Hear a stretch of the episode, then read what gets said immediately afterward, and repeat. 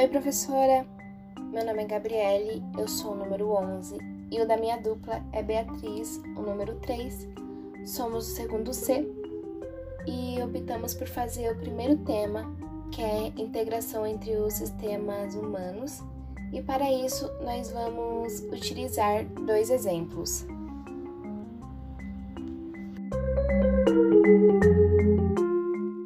Bom, como primeiro exemplo, eu vou utilizar a alimentação. Nós usamos o sistema sensorial para comer, assim utilizando o paladar, olfato e tato. Logo depois, utilizamos o sistema digestório na mastigação, iniciando a digestão, que é a transformação dos alimentos em substâncias assimilares. O bolo alimentar segue da boca para a faringe e da faringe para o esôfago, sendo levado por meio de movimentos peristálticos até o estômago. No estômago, o bolo alimentar sofre a ação do suco gástrico e passa a ser chamado de quimo.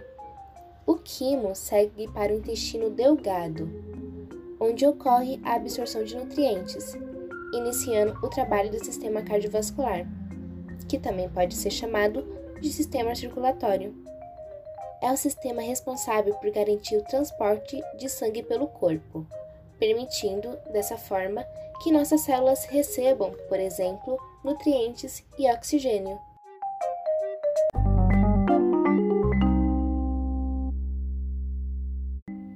E com esse primeiro exemplo, podemos ver a integração entre três sistemas humanos.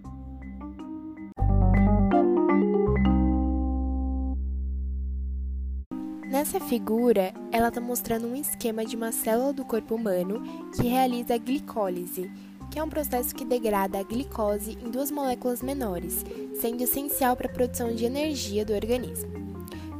Para isso, ela precisa receber a glicose e o oxigênio, e ambos são transportados pelo sistema circulatório, a glicose pelo digestório e o oxigênio pelo respiratório. Os produtos da glicólise são água, gás carbono, energia em forma de ATPs. As energias em forma de ATPs, elas são armazenadas no interior da célula e servem para ser usadas na manutenção do metabolismo.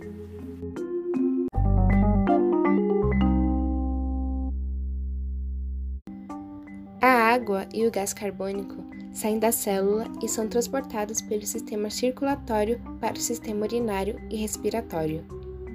Na expiração, o gás carbônico é eliminado do corpo, já a água é eliminada do corpo na forma de urina. Se um desses sistemas não está em perfeito funcionamento ou em perfeita sintonia com os demais sistemas, tanto nossa saúde quanto nosso metabolismo ficam comprometidos.